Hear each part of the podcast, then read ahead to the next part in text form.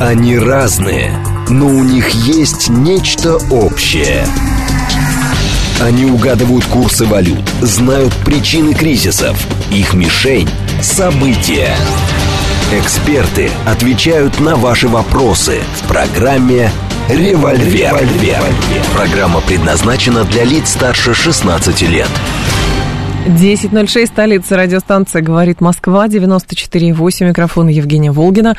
Всем доброе утро, программа «Револьверы» с нами Алексей Зубец, директор Института социально-экономических исследований финансового университета при правительстве. Доброе утро, Алексей Николаевич. Доброе утро. Хотя утро добрым не бывает, но сегодня исключение. Сегодня хорошее, да. да.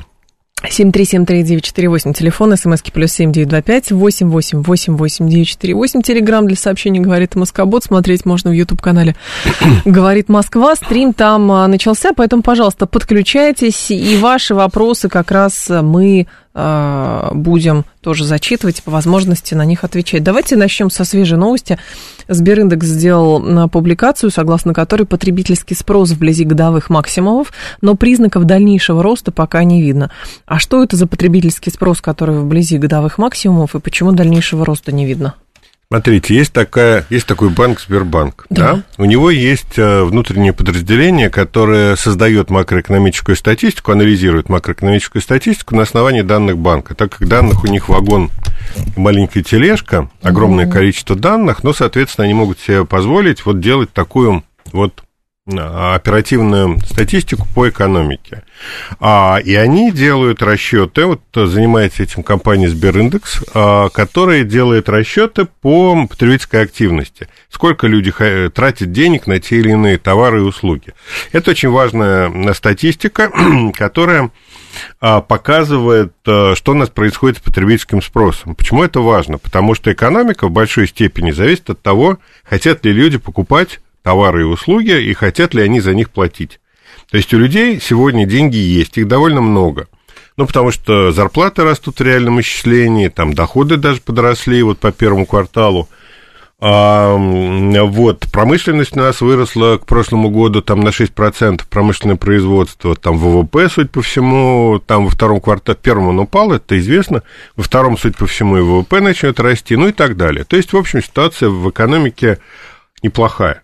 А дальше возникает проблема, потому что люди не хотят свои деньги нести в магазины, а раз они не хотят нести деньги в магазины, деньги задерживаются либо на депозитах, либо вообще под матрасом, угу. под подушкой в стеклянной банке – а вот, а, и а, происходит некая стагнация гражданской, как бы не военной экономики. С военной у нас все в порядке, ну, скажем, не военной, чрезвычайно. А вот с гражданской экономикой проблемы из-за того, что деньги, заработанные вот на каких-то заказах, там, на военных предприятиях, они не попадают в обычную экономику.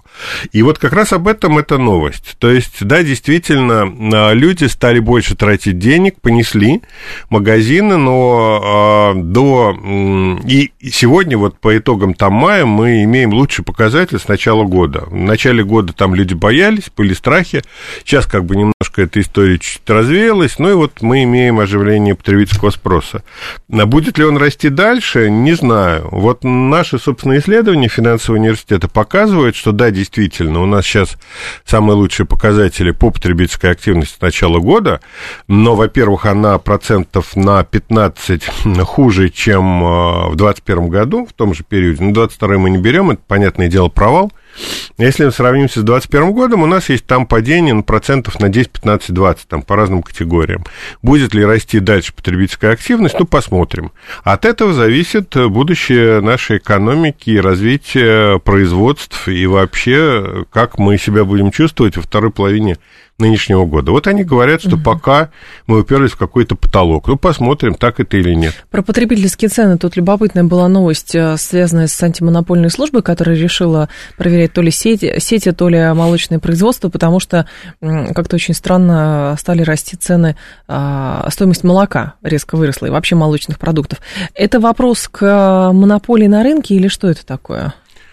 Это вопрос не к монополии на рынке, а на потребительском. У нас а, большое, огромное количество мелких, там, средних а, сетей, и магазинов, да, то есть у нас монополия на рынке потребительском, вот у конечного потребителя ее нет. Ну, там самые большие, там э, сети контролируют, там 20%, рынка 15%, там, угу. но это не есть монополия, да, всегда есть кто-то, кто может э, предложить э, товар по цене более низкой.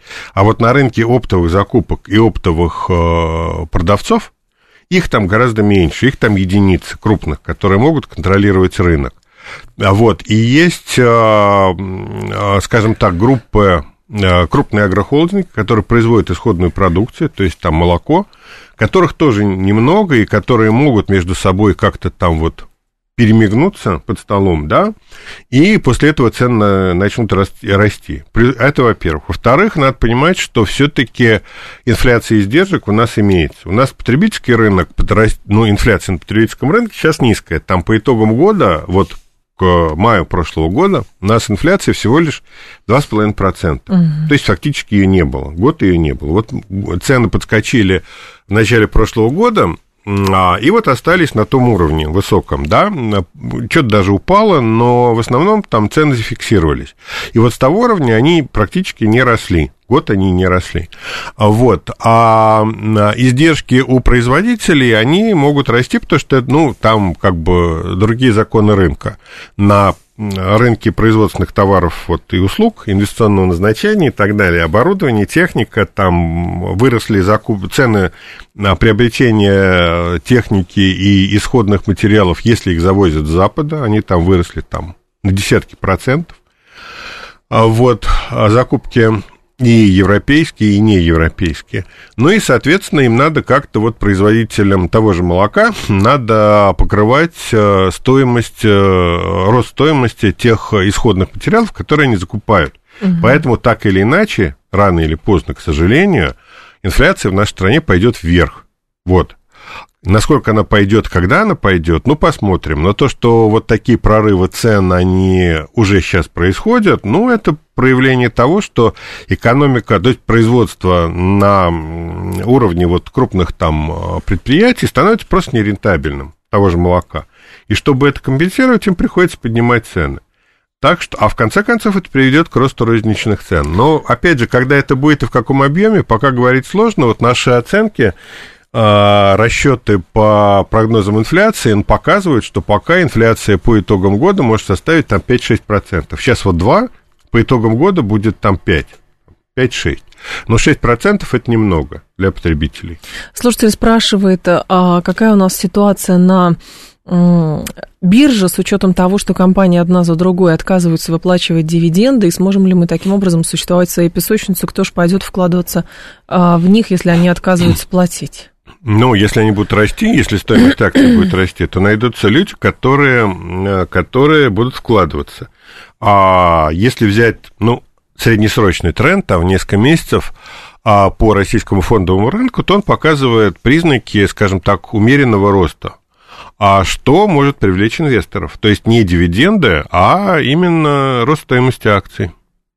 Усомнившийся Макар говорит, смотрите, у меня на днях заканчивается вклад в долларах, и вот интересно, дальше что лучше делать? Открывать новый валютный или все-таки рублевый? И как понять, что будет? А вам выдадут доллары в чем? В долларах или в рублях? Вот это тоже хороший вопрос, кстати, Потому да, в чем вам доллары вас, выдадут? Если вам выдадут долларовый вклад в рублях, то у вас просто возможности открыть следующий валютный вклад на эту сумму, но ее просто не будет. Ну, либо вы идете в этот самый, в обменник, снова теряете на курсе да, теряете на обменном, да, на спреде. А вот, а, то есть вы поинтересуетесь по старым вкладам, а, там, где вот открытым до там марта-апреля прошлого года, там возвращают в долларах, ну, в исходной валюте. А все, что после, там возвращают в рублях. Поэтому, ну, просто надо пойти в банк и узнать, в какой валюте вы получите деньги. И тогда станет понятно, в чем вы можете инвестировать. Давайте про зерновую сделку поговорим, потому что тема все-таки очень интересная. Это как, знаете, этот сериал, сейчас не знаю, какой уже сезон продолжается. Во-первых, вчера в наш спец... При ООН. А Василий Небензи тоже делал заявление, что вот уже мы не видим перспектив продления этой сделки, и Дюжарика из ООН тоже выступает, говорит, что а хорошо бы все-таки российские условия выполнялись, но они не выполняются, мы ничего сделать не можем. И МИД сообщил при этом о возобновлении инспекции судов по зерновой сделке. А, Сергей Вершинин, это зам главы МИДа делает, говорит заявление, инспекции судов в рамках зерновой сделки возобновлены, при этом чиновник отметил, что Москва не видит перспектив для дальнейшего продления зерновой сделки в июле. То есть мы свою часть выполняем, а та страна вообще никакую из наших частей не хочет выполнять. Ну, часть э, Это наших требований не вы э, выполнили. Санкции с российского продовольственного экспорта, они сняты. У нас нет возможности, скажем так, нанимать, фрахтовать западные суда. И у нас нет возможности страховать и суда, и грузы в западных компаниях. Это правда. Но то, что санкции самого экспорта сняты, это тоже правда. Ну и еще одно требование, которое не выполняется российское, это доступ Россельхозбанка к системе SWIFT, и, скорее всего, это требование не будет выполнено ну, в ближайшее время Аммиакопровод еще. М? Аммиакопровод Да, еще. и еще одно требование, вот это тот самый аммиакопровод, в который я, честно, не верю, потому что там война идет, аммиак-газ. Не дай бог, какая-нибудь там бомба, ракета попадет в эту трубу, и половину и Одессы накроет э, ядовитый, ядовитый газ. И там будут десятки тысяч погибших, просто отравившихся аммиаком. Вот зачем это надо, я не понимаю. Ну, может быть, есть расчет такой, что она будет охраняться точно так же, как и газовая труба, которая у нас транзитом через Украину ведет. А завтра нашим, как это, друзьям из Киева, в кавычках, захочется организовать провокацию, обвинить Россию в массовом убийстве мирного населения. Ну и они угу. это сделают при помощи этого аммиакопровода. Я не понимаю, зачем он нужен сегодня вот по чисто вот военным а, соображениям. А что касается, что касается инспекции. инспекции судов, значит, дело в том, что Россия отказывалась до последнего времени от инспекции, и там скопилась пробка. Пробка из там нескольких десятков судов, которые не могут пройти Босфор и Тартанелло, пролив. Но я думаю, что турецкие товарищи попросили, сколько можно, и в какой-то степени там понемножку, там по 2, 3, 4 корабля судна, судна в день, а эти суда начнут проходить через проливы. То, что... А дальше мы получаем то, что, о чем мы неоднократно говорили. Вся зерновая сделка – это сделка имени Реджепа Таипа Эрдогана, которая была сделана ровно для того, чтобы он победил на выборах. Он победил, а, а, вот, а, без а, России а, он может возить зерно, ну, для себя, для внутренних нужд, он может возить, э, возить это зерно без России, там, без разрешения, без зерновой сделки, и он, наверное, это будет делать. А вот если говорить об экспорте, то, скорее всего, он действительно накроется, этот экспорт. А, вот, и э, зерновая сделка, скорее всего, в июле продлена уже не будет, ровно потому, что Реджеп Таип Эрдоган победил на выборах. А ему что давала эта сделка? Ему давала то, что он великий, ощущение величия и возможность, э, как это, быть арбитром в международных делах. Вот я захочу, там пойдут сюда зерном, не захочу, не пойдут. И к нему приходят на поклон торговаться, к нему приезжают важные люди и кланяются ему, и он ведет с ним mm-hmm. какие-то переговоры. Потом эту историю, эту картинку он продает своим избирателям. Избиратели счастливы, что их страна стала арбитром в международных делах, его рейтинг растет там на 2, 3, 4 процента. Ну, вот, вот ради этого. Ради этих процентов была затеяна сделка. Была любопытная публикация, в которой попытались объяснить, это как раз из Высшей школы экономики, по-моему, был специалист, пытался объяснить, что мы выгадываем через зерновую сделку, хотя для нас она не совсем выгодна. И там была любопытная история. Во-первых, мы показываем своим контрагентам в страждущих странах Африки, что мы адекватно и готовы торговать и так далее, и плюс мы для себя столбим какие-то ниши на рынке, и тем самым мы оттуда не уйдем, а, даже если зерновой сделки, когда зерновой сделки не будет. При всем уважении, Африка ничего не решает в международных делах. Ни одна африканская страна не имеет, ну, может, кроме там Египта и Нигерии, не имеет заметного, ну, и Южной Африки, угу. да, и вот, наверное, вот единственная страна, у которой есть заметный вес в международных делах, это ЮАР. Ни одна другая страна не имеет достаточного веса для того, чтобы вот защищать, продвигать свои интересы на международном уровне. Поэтому интересы в Африке, да, наверное, это важно, но вся Африка, вот если говорить о, о конкретном интересе, денежном, да, вся Африка нас интересует мало. Нас интересует вот зона влияния, которая у нас сейчас возникла в Северной Африке, там Центральноафриканская республика, там, ну, от, и этот регион. там Египет тот же самый. Вот, поэтому ради Африки вот соглашаться на то, чтобы вот поставлять им зерно со скидкой, ну, наверное, нет. А, я думаю, вернее, эти, эти резоны, безусловно, имеют место быть, но они не основные. Что касается продажи российского продовольствия, ну, вот Мишустин ездил в Китай и договорился о создании зернового коридора а, и выравнивании требований, ну, ну, как бы у России и у Китая разные а, санитарные требования к зерну.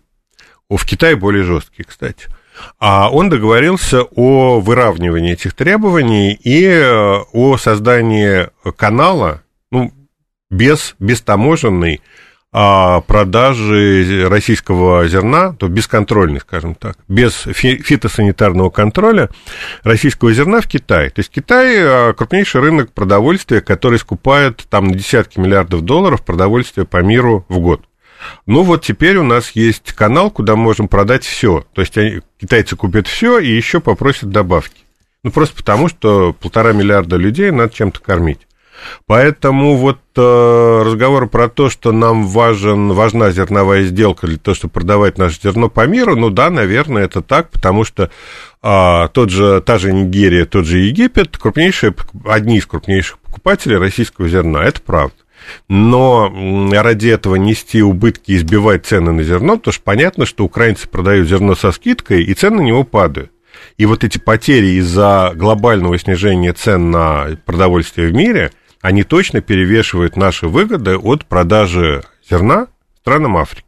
Поэтому тут скорее нет, чем да, вот про эту аргументацию, а про то, что вот мы сделали это для того, чтобы сделать приятно Африке – я думаю, что скорее нет, чем да. Я думаю, что да, вот э, Эрдогану, да, мы сделали, он победил. Э, на Западе были крайне, крайне разочарованы этой победой. На Украине это был день траура, день победы Эрдогана. Ну вот, ради этого мы и старались. А, любопытно еще другой момент. Это ОПЕК+, плюс, тоже второй сюжет. А сколько было попыток манипуляции со стороны западной прессы указать, что саудиты недовольны действиями России, а, там что-то еще было. Саудиты что сделали? Они просто не пустили западных журналистов ключевых изданий на вот эту венскую встречу, но там постановили, что сокращать добычу будут. Но самое интересное, а, что это дает, насколько это поднимет рынок, и самое главное, что мы выгадываем с этого, ведь у нас и так провал довольно серьезный уже в нефтегазовых доходах. Да, провал серьезный. Поэтому наша задача поддержать мировые цены на нефть, которые имеют тенденцию к снижению, потому что Запад съезжает в рецессию. Ну, не, не съезжает в рецессию, но стагнирует, это точно. Из крупных западных стран, которые сейчас точно уже попали в рецессию, это Германия. У них там два квартала подряд падение ВВП. Но это исключение. Все остальные страны как-то держатся. Наверное, а вот из той статистики, которая доступна, можно, можно вот предположить, что рецессия на Западе, на коллективном Западе наступит, ну, вот летом. А в течение ближайших там пары кварталов действительно и Америка, и а, прочие западные страны э, ну, попадут в область вот, снижения ВВП. Есть такая серьезная вероятность.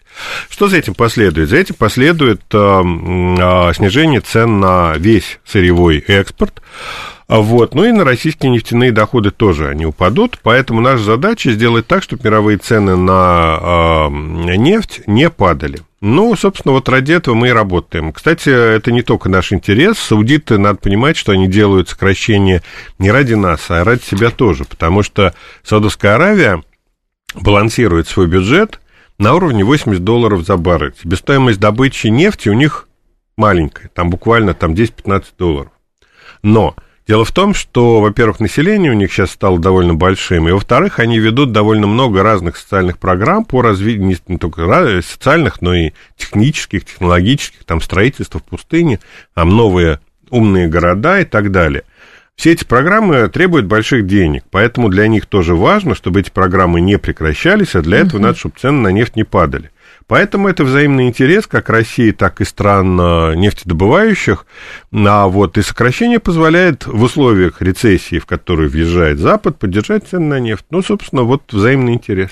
Слушатель говорит, не пора ли уже привыкнуть, что на Западе не принято выполнять наши обязательства, ничего не выполняется от слова совсем. И интересно, по какой цене на зерно мы договорились с Китаем дороже, чем с африканцами. И вообще не получается ли, что а, мы вынуждены сейчас торговать а, фактически себе в убыток, лишь бы канал избыта сохранить? Смотрите, зерно продает не, не государство, зерно продают российские производители агрохолдинги, которые себе убыток просто торговать не будут, потому что никто спонсировать их за вот эти скидки не будет. Государство не будет им Государство не будет, да, их давать. датировать, поэтому если они что-то туда будут продавать, это значит для них это выгодно. А вот, а, то есть Мишустин, когда он ездил в Китай, он по ценам на зерно не договаривался, но это бессмысленно. Вот. Хотя у него там была делегация, там больше тысяч человек, э, предпринимателей, всяких довольно серьезных людей, которые, может быть, какие-то переговоры по цене там и вели, но, но не Мишустин сам. А вот, а вторую часть вопроса забыл. А, сейчас скажу, да, это по ценам было, а, ничего не выполняется от слова совсем, а, да, это про Запад. разумеется, конечно, не выполняется, они не будут выполнять, то есть э, задача стоит в том, чтобы создать рычаг давления – а на, на Запад. Э, прекращение зерновой сделки как раз это и есть рычаг давления на Запад. Потому что для Украины это очень важно. Они там продали за, действие, за время действия этой сделки, вот с осени прошлого, с августа прошлого года, они продали там по 30 миллионов тонн зерна. Это большие деньги а для Украины. Это и налоги, и доходы агропредприятий. А если зерновая сделка накроется, это значит, что у Украины остается единственный канал доступа на внешние рынки, это по земле, поездами, автомобилями в Европу, дальше по Европе в северные порты на Балтике, угу. и оттуда уже, а, и оттуда уже куда-то ее вести, но э, эту продукцию. Но при этом вот плече возникающем логистическом продаже может оказаться просто неэффективной и невыгодной. А вот и для того, чтобы поддержать доходы украинских агропредприятий не украинского государства, Запад заинтересован в том, чтобы сделка была – ну и, соответственно, дальше начинается торг, а, а вот каким образом удовлетворить российские запросы и каким образом сделать так, чтобы Россия согласилась на продление. Ну, то есть это инструмент давления, да, по, ровно потому, что они не склонны выполнять какие-либо наши пожелания и свои обязательства. У слушателей сегодня а, какой-то день сомнений во всем. Когда мы с вами про зерновую сделку говорили, один прислал, говорит, э, значит, откуда вам известно, что там пробка скопилась? Это мы не... Во-первых, об этом было официально заявлено. Официально говорили, да, что Босфор... Да. Более того, откройте Марин Трафик, пожалуйста, и вы тоже можете увидеть, э, что какие суда, ту где находятся. Ту самую пробку можете увидеть. И можете, кстати, сравнительно увидеть, что в порту Одессы и Николаева, кстати, не так много судов, но действительно там официально, официально, там на самом деле только суда, которые вот э, зерно должны перевозить, больше никаких. Поэтому там на раз-два там в пределах, по десятка или полутора, полутора десятков, не больше. А, еще Слушатель спрашивал, зачем люди кредиты вынуждены брать, чтобы а, под матрас запихивать и, или долги великие? Зачем люди берут кредиты сейчас? Видимо, так. Зачем люди берут кредиты сейчас? Потому и что, что люди хотят потреблять. Ну, берут на все что угодно. И на бытовую технику, и на автомобили. Другое дело, что сегодня кредитов точно меньше, ну вот у людей, да, точно меньше, чем это было там два года назад полтора года назад. Угу. Вот, но то, что а, идет некое восстановление кредитного рынка, да. Для чего берут кредит? Ну, понятно, берут для ипотеки. Ипотека – это один, одно из главных сейчас направлений как бы вот выдачи кредитов. Ну, дальше автокредиты, бытовая техника, там на текущее потребление и так далее. То есть, ну вот вес ипотеки, он действительно вырос в общем количестве кредитов. Но, в принципе, структура вот потребностей, ради чего берут деньги, она мало изменилась за последние два года. А, с нами Алексей Зубец, это программа «Револьвер». После новостей продолжим про безусловный базовый доход. Поговорим, призываю вас звонить 7373948, это телефон, смски плюс семь девять два пять восемь восемь восемь восемь девять четыре восемь. Они разные, но у них есть нечто общее. Они угадывают курсы валют, знают причины кризисов. Их мишень – события. Эксперты отвечают на ваши вопросы в программе «Револьвер». 10.35 в столице радиостанции «Говорит Москва». У микрофона Евгения Волгина. А, всем доброе утро. Программа «Револьвер» Алексей Зубец с нами, директор Института социально-экономических исследований и финансового университета. Мы с вами продолжаем и про безусловный «давайте доход» тоже говорим. Но параллельно мы еще смотрим за а, ситуацией в Новокаховском городском округе. Эвакуация там началась из ряда населенных пунктов. Власти делают это объявление из прибрежных подтопленных зон. Сейчас сейчас эвакуируют людей вглубь Новокаховского округа для того, чтобы спасти всех людей. Эвакуация происходит в населенных пунктах а, Корсунка, видимо, Днепряна и на всех прилегающих территориях, сказал Владимир а, Леонтьев. Вот, это все, что есть по поводу ситуации в, в Новокаховском районе. В Англии в рамках эксперимента впервые будет опробовано введение безусловного базового дохода, ББД. Участникам эксперимента в течение двух лет будут ежемесячно выплачивать по 1600 фунтов без всяких условий. Инициатор программы, аналитический центр, а, отберет 30 человек, живущих в Джароу на северо-востоке Англии, а еще на севере Лондона. Никаких условий использования денег нет. В течение двух лет они имеют полное право не работать, если у них не будет такого желания. Но даже если они будут работать, все равно 1600 э, фунтов будут получать. По-моему, это была история э, в, Швей... в Швейцарии, пытались Швейцарии, провести да. Да, эксперимент, но там кто-то отказался, а кто-то нет. А для чего вообще это нужно? Смотрите, а, в Швейцарии был действительно референдум, швейцарцы проголосовали против. Теперь эта история вот дошла до Великобритании. Для чего нужен безусловный доход? Он нужен, во-первых, для борьбы с безработицей, потому что большое количество людей откажутся работать, это понятно. Ну и безработных, количество безработных будет ниже во-первых. Во-вторых, э, это нужно для э, того, чтобы люди э, чувствовали себя хорошо. То есть введение безусловного дохода резко повышает качество жизни. У людей пропадает страх перед будущим, люди могут там пойти учиться, а, заняться самосовершенствованием, там, я не знаю, там играть на скрипке, лепить глиняные горшки, что хотите, вот то и делайте. То есть это некое саморазвитие, возможность отрешиться от вот злобы дня, а, не бороться за существование и при этом заниматься развитием. То есть и от этого повышается качество жизни. Но проблема состоит в том, что а, стоимость этого вот проекта, она очень велика. Почему швейцарцы проголосовали против? Потому что... Налоги. Ну, Откуда потому платить? что, да, надо повышать налоги. То есть эта история, она работает э, только в том случае, если, а, если производительность труда вот обществе, да, общество богатое, производительность труда высокая, денег у них много, и они могут по себе позволить такие вольности, как вот там а, содержание а, людей, которые не работают, не желают работать, и, в общем, им хорошо. То есть это странная Без... история. Опять же, базовый доход для всех или для кого-то конкретно, но получается, что, например, а, есть до сих пор проблемы во многих странах, а, как придумать вот оптимальную пенсионную, например, формулу, а тут получается безусловный базовый доход без всяких а, ограничений, то есть кто-то все равно должен работать больше, чтобы содержать того, кто работать не будет. Ну, предполагается, что если общество богатое, никому больше работать не надо, ну, просто хватит денег, вот там за, за счет перераспределения там бюджета хватит денег на всех. А, ну, смотрите, с одной стороны, действительно, это хорошая история, ну, во-первых, я не очень понимаю, зачем они это делают, потому что эксперименты в области безусловного дохода, их, ну, лет 10 точно. Много им. Да, там, или 15. А, они проводились практически во всем мире и показали всегда одно и то же. Да, это очень хорошая история для а, саморазвития людей, для снижения стресса и а, повышения качества жизни. Но ни в одной стране мира никогда эта история не применялась, потому что это дорого. Ну, наверное, примерно те же самые результаты получат и жители Великобритании. Но это социологическая такая история. Ну, интересно, я хочу просто голосование, давайте а, бодрим нашу публику, и интересно голосование просто провести про безусловный базовый доход. А, вот говорят, что есть некая сумма, которую будут платить, а все равно, вот аналоги, кстати, с нее взыскиваются. Или нет? Не знаю, вот наверное, тут не написано, да. кстати. Наверное, в общем, как, какая-то сумма, чтобы вот на, на все, на все хватало. 1600 много. фунтов, да. Но я не знаю, для Англии это много или немного? Ну, даже для Англии это тоже немало. Немало. Давайте так, вы считаете, что безусловный базовый доход это все-таки зло?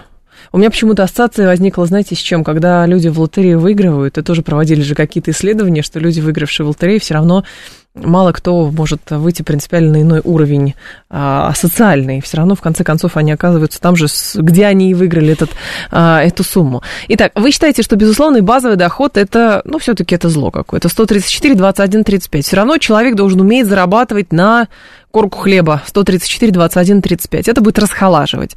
134, 21, 36 нет, говорите, благо. Это благо действительно, потому что у человека закрываются базовые потребности, и он а, может заниматься, например, любым делом, не знаю, творчеством каким-нибудь. И у него будут хватать в том числе и на материалы, и на все. Но базовые потребности у него будут закрыты. Говорите, благо 134, 21, 36. А, в Арабских Эмиратах это действует десяток лет для граждан. А там разве есть базовый доход?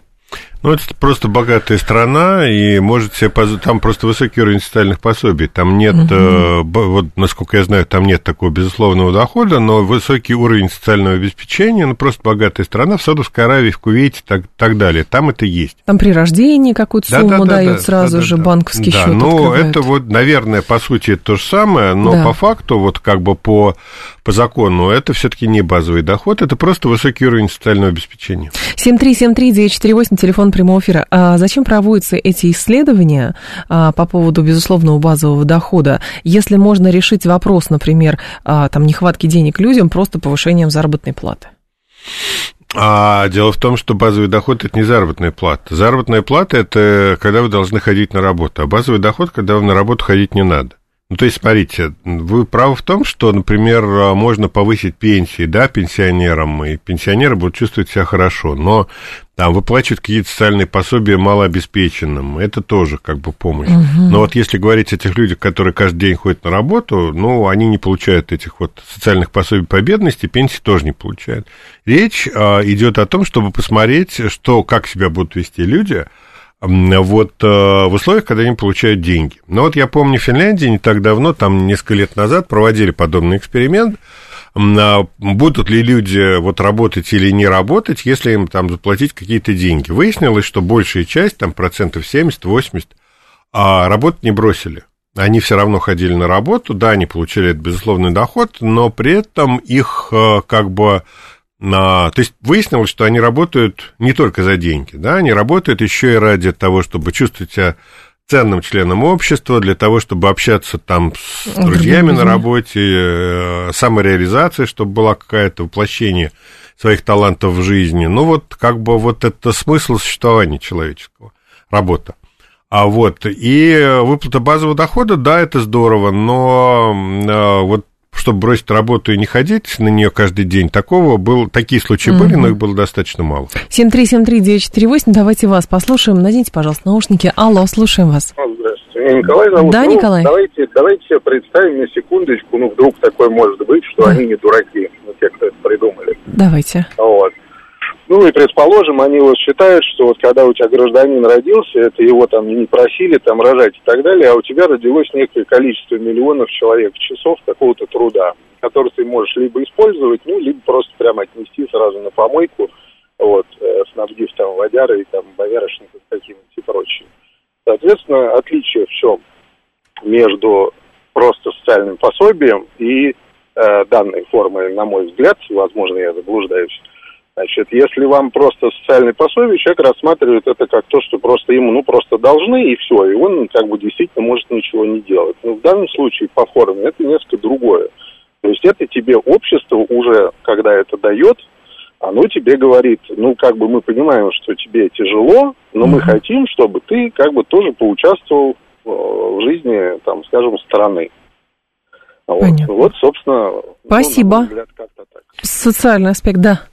Социальный аспект, безусловно, присутствует. Другое дело, что я не очень понял. Базовый доход а, – это как раз то, когда людям говорят, что ты ни в чем участвовать не должен. Ты можешь делать, что хочешь, там дауншифтингом заниматься, построить себе хижину в лесу и жить там, наслаждаясь пением птичек. Как а раз наоборот. А деньги давать. тебе так и так будут идти.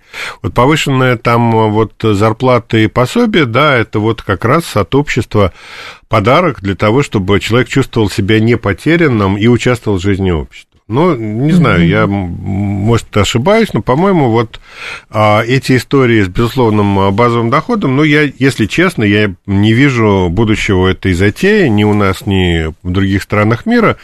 А, прежде всего потому, что, ну, сейчас не закредитованных стран, у которых там была бы куча денег для того, чтобы платить всем пособие, ага. да, свободно, ну, я просто не знаю. Ну, за исключением, может быть, Арабских Эмиратов, там, Кувейта и таких же ну, стран. Ну, там живут очень мало людей. Да, там в Кувейте миллион жителей, а нефти там масса, да, но они могут там... И Кувейт является самой богатой страной мира по ВВП на душу населения. Там больше 100 тысяч долларов, около 100 тысяч долларов а, на человека в год. Ну, это очень много, да. Там а, в Западной Европе в среднем 50.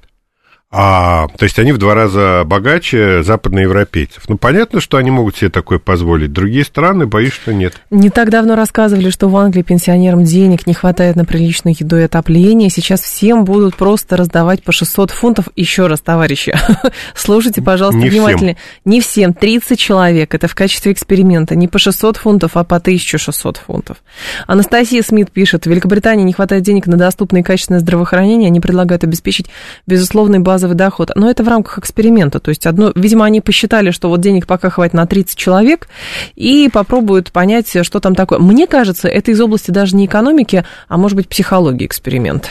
Ну, социологии, да. да. Смотрите, есть история следующая. Она, кстати, рассматривалась и в Швейцарии когда-то, я помню. Была такая история, когда вот все социальные, и, кстати, не только в Швейцарии, да. а все социальные выплаты взять, перевести в деньги и раздать людям. То есть вот вам нужны, вам государство должно за школу, за образование высшее, там за медицину, за пенсию, вот ничего этого нет, вы получаете там какую-то сумму деньгами, да, все эти социальные выплаты, и вы распоряжаетесь ими как хотите. Вы можете откладывать себе на пенсию, вы можете пойти в платную клинику, а, полечиться, да, вы можете, я не знаю, деньги потратить там на строительство, ну, понятное Понятно. дело, да. Но и, в принципе, с точки зрения государства это хорошо, потому что государство снимает с себя ответственность за управление всем этим социальным хозяйством. То есть правительству не нужно думать о том, как там работают поликлиники. А оно занимается тем, что оно раздает деньги, а дальше вы уже выбираете ту частную клинику, где, собственно, вам лучше. Вот. И а, масса головной боли перекладывается уже на частный сектор или на вот население с э, правительства, да. Угу. Но правительство и правительство это хотело бы, да, организовать такую историю. Ну вот в Швейцарии это было. Но народ проголосовал против. Почему? Потому что с частной клиникой у него будут товарно-денежные отношения, не более чем. А вот с с правительством у него отношения политические. То есть он может пройти, прийти на выборы и проголосовать там за, против там... Кого-то. Мини, да, министр, премьер-министр и так далее.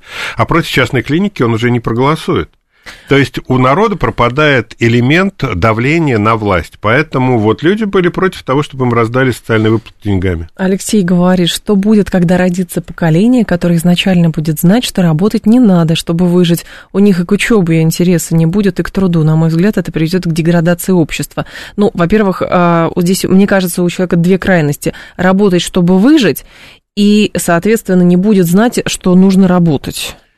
Ну, смотрите, если он человек а, вменяемый, да, и, в общем, как бы родители воспитывали, он будет знать, что а, работа – это способ самореализации. Он хочет, если человек захочет воплотить себя в жизнь, иметь некий смысл жизни, ну, он пойдет и будет работать, делать то, что ему нравится. Конечно. Ну, мы знаем массу там а, тех же самых русских, российских аристократов, которые, будучи очень богатыми людьми, а, занимались там всякой полезной деятельностью, там книжки писали, там благотворительностью занимались. Тот же он Шереметьев, а, который построил а, институт Скулифасовского, вот этот mm-hmm. странноприимный дом в Москве на Садовом кольце, это дело рук Шереметьевых.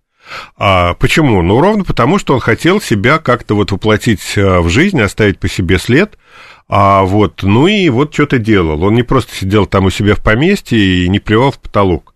Поэтому наличие денег не означает, что люди не будут работать. Что люди деградируют. Да, и деградируют. Это другое совсем. Итог голосования какие? 31% проголосовавших слушателей говорит, что это зло все-таки абсолютный доход, а 69% говорит, что, в общем-то, благо. Дайте денег. Базовые, да, чувства будут базовые фунтов потребности. Мы готовы взять. Слушайте, 1600 фунтов это 160 тысяч рублей, в общем-то, знаете. Многие на трех работах работают, чтобы такие деньги получить. А тут, э, безусловный базовый доход. Поэтому, в общем, не все так однозначно на самом деле. Интересен еще такой момент. А, сейчас скажу, где же была эта новость. Вот, эксперты ВБРФ назвали альтернативы доллару во внешних расчетах. А, расчеты в рублях и юанях – самые перспективные модели внешних расчетов в обозримом будущем. Экономисты перечислили другие альтернативы доллару. А, это что здесь еще? Целесообразно вести со странами Азии, Африки и Латинской Америки. Китай заключил клиринговые соглашения о юаневой зоне с 25 странами, в том числе и с Российской Федерацией. Ну, а это про то, э, это тема, которая тут много обсуждается и в России, как бы по миру. Вот давайте создадим некую валюту БРИКС, я не знаю, там ШОС, что хотите. И вот будет у нас новая валюта, в которой там весь мир захочет торговать. И никто не будет шантажировать. И никто не будет никого. шантажировать, да. Но правда жизни состоит в том, что из всех валют, которые вот сегодня есть, вот ШОС, БРИКС, а, а юань самый лучший. Ну, просто по определению, в силу того, что китайская экономика самая мощная, а юань – это резервная валюта МВФ а, и так далее. То есть любая искусственная конструкция, там, в том числе и с участием рубля, надо сказать, а вот смешать доллар, а, вернее, извините, юань с рублем, да, вот и не взбалтывать, а, и будет вот некая новая валюта, а это все, все эти конструкции хуже, чем просто юань. Поэтому в единую валюту БРИКС, ШОС и ЕС я не верю. Я верю в то, что очень скоро выяснится, что вот альтернативный доллар и валюта является юань. И все. И все. Но юань же все равно, хотя нет, он не привязан к доллару, но ну, все равно же в итоге сейчас выходит а, расплачиваются в юанях, но думают в долларах. Нет? Не это такая да, схема. но это, это, смотрите, а, вот э, поколение, которое выросло там в 90-е годы, в начале 90-х, ну я, да, среди прочих, а кто начинал там бизнес-карьеру в 90-е а, годы, все считают в долларах по сию пору. Угу. Но вот те люди молодые, с которыми я там общаюсь, они уже в долларах не считают. Когда я им говорю, что там тот или иной товар там стоит столько-то долларов, они смущаются и, и начинают пересчитывать, сколько это в рублях. Да. То есть они уже в долларах не думают, они в рублях думают. Поэтому это вопрос смены поколений, через какое-то время просто про доллар забудут. Насколько юань все-таки удобная валюта? Она не слишком удобная, но более удобная, чем любая конструкция с учетом там рупий, бразильских реалов, там русских, российских рублей и так далее. Вот эти конструкции, они не жизнеспособны. Юань как единая валюта ШОС и БРИКС, угу. да, это вполне возможно. А я думаю, а, у нас же столько в стране вроде бы экономистов и финансистов, а до сих пор мало кто предложил какую-то идею, как бы эффективно вывозить э, деньги от торговли с Индией. Ну, там, собственно, проблема-то в том, что э, торговля, российско-индийская торговля, она для России профицитная. То есть товаров на эту сумму с Индии мы вывести не можем. Но они нам просто не нужны таком количестве. И возникает история, что, в общем, рупия слабо конвертируемая и не очень надежная валюта, а вот от продажи нефти в Индию зависло там несколько десятков миллиардов этих самых рупий. Да. Ну вот возникает вопрос, как их оттуда вытащить. Ну вот до сих пор не решили, потому что на конвертации мы теряем деньги, угу. а индийские товары, которые можно купить за рупию, ну, их э, Индия пока не смогла нам предложить. Ну, вот деньги зависли. Есть такая история. Мы им когда-то оружие много продавали. Сейчас можно ну, на... продавали можно за назад. доллары. Да, верните нам оружие. Нам, нам как раз надо. Но с учетом того, что столько этих палочек-вонялочек чисто физически будет очень странно, если на эти деньги мы купим, так хотя бы, в общем, да. Но тут, тут правда непонятно понятно. Америка печатает, печатает деньги, уже пузырь в 31 триллион, а нам дурной предмет кредитования показывают, говорит 719 Это к вопросу о том, что а, Десантис, кстати, губернатор штата Флорида, в своем первом выступлении в качестве претендента на выдвижение в президенты от республиканцев заявил, что долговая сделка не исправила крена США в сторону банкротства, а только его усугубила. Шоу продолжается, не пойму, или что это? Нет, оно не продолжается. Никакого шоу не было изначально. Ну, вернее, шоу было политическое, но не экономическое. Когда вот за последние последние там вот месяцы, да, когда все началась эта история про то, что Америка ближется к дефолту, ну, это ерунда. Вероятность дефолта за все время вот разговоров про дефолт, она была не просто низкая, она была просто равна нулю. Америка, риска того, что Америка не сможет обслуживать свой внутренний долг, свои ценные бумаги, она всегда была равна нулю. Объясняю очень про, про, стараюсь простыми словами это объяснить, почему все эти разговоры были, в общем, разговорами ни о чем. Дело в том, что у Америки, помимо вот заимствований, вот вы представьте, что у вас есть долг, долги, да, а еще есть э, там кредиты, да, а еще есть у вас потребности вот на ежедневную жизнь вашей семьи. Но у вас есть, э, у вас два источника дохода. Вы занимаете деньги на рынке, там кредиты берете, еще у вас есть зарплата. А вот вам говорят, что в кредит мы вам больше не дадим. А, и вам надо думать, что вы будете делать с вашими кредитами, которых вы набрали. А, перекредитоваться у вас не получится. А, и возникает два, вы можете, два варианта. Первый, вы можете отказаться от обслуживания кредитов и сказать, что по кредитам я больше не плачу. Я банкрот. Да? А второй вариант, из той зарплаты, которую вы получаете, часть денег не тратить там, я не знаю, там, на покупку бензина для автомобиля, поставить машину на прикол, а деньги, которые раньше тратили на бензин, вот из этих денег вернуть кредиты. Та же самая история с американским правительством. Помимо заемных денег, которые они берут на рынке, у них есть налоги. Если бы завтра им не разрешили повышать потолок госдолга, они бы вынуждены были бы а налоги, которые они собирают с американского народа, часть из этих налогов не расходовать на потребление, там, на социальные программы. Погасить там, долги, да? Просто погасить долги. То есть максимальным следствием а, а, отказа Конгресса повышать потолок госдолга было бы просто перераспределение налоговых ресурсов. Поэтому все эти разговоры про то, что Америка движется к дефолту, ну, это была либо поли- внутренняя политика американцев, когда они там друг друга стращали, либо просто от неграмотности, от непонимания того, что происходит вообще. Мгм.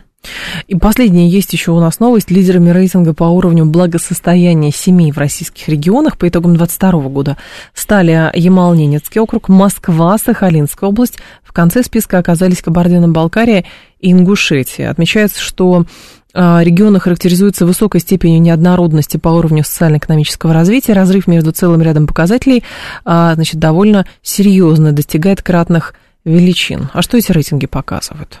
Ну, где живут богатые люди? А, смотрите, вот наши исследования, наши результаты из наших исследований, чуть-чуть другие результаты показывают. А, они показывают, ну, кто такие богатые? Вот как мы это для себя определили, это семья с семейным доходом более, ну, опять же, в долларах будем считать, более 500 тысяч долларов в год. Годовой доход там больше 50 тысяч, ну, это там в месяц... 45 тысяч 40 в месяц. 45 да. тысяч в месяц, это богатые люди. А вот половина этой группы это жители Москвы, ну, они живут в Москве и в Подмосковье. А вторая половина этой группы распределена по территории страны. Но лидерами по числу вот этих богатых семей с доходом в полмиллиона долларов в год это не Ханты-Мансийский округ, не Сахалин, это крупные города, такие как Екатеринбург, Казань, а, что там у нас еще был, Питер, естественно. И тогда в Питере богатых много а, вот, а, людей. А, поэтому вот, ну, вот с таким распределением я не очень понимаю, понимаю как оно посчитано. Все-таки надо понимать, что богатые, они концентрируются вокруг бизнеса. А бизнес там, где много денег и много людей. Угу. А много денег и людей в крупных городах. Ну, Питер, там Казань, Екатеринбург и так далее. Вот там живут, вторая, живет вторая половина богатого населения России. Но самое главное, да, действительно, благосостояние. Что? Ямал, понятно, это газо, газоносный да, но, но регион. там людей просто мало. Вот в том-то и дело. Там люди, во-первых, мало чисто физически постоянно живут, потому что регион осваивается вахтовым методом. И действительно, про какие семьи идет речь. И самое главное, благосостояние это что? Возможность купить жилье не в ипотеку, например, или два жилья, возможность инвестирования, частного образования, а там ежегодного по нескольку раз путешествий каких-то. То есть здесь же тоже аспектов много. Да, конечно. Так-то у нас, кстати, слушатели говорят, зачем нам 160 тысяч, то есть 1600 фунтов, дайте хотя бы 50 тысяч, и нормально уже будет. Скромные аппетиты да. у граждан по поводу того, что такое 50 тысяч – это средняя зарплата в России. Это правда. Но это не маленькая сумма, скажем так. А, Алексей Зубец был с нами, директор Института социально-экономических исследований финансового университета при правительстве. Алексей Николаевич, спасибо, ждем вас снова.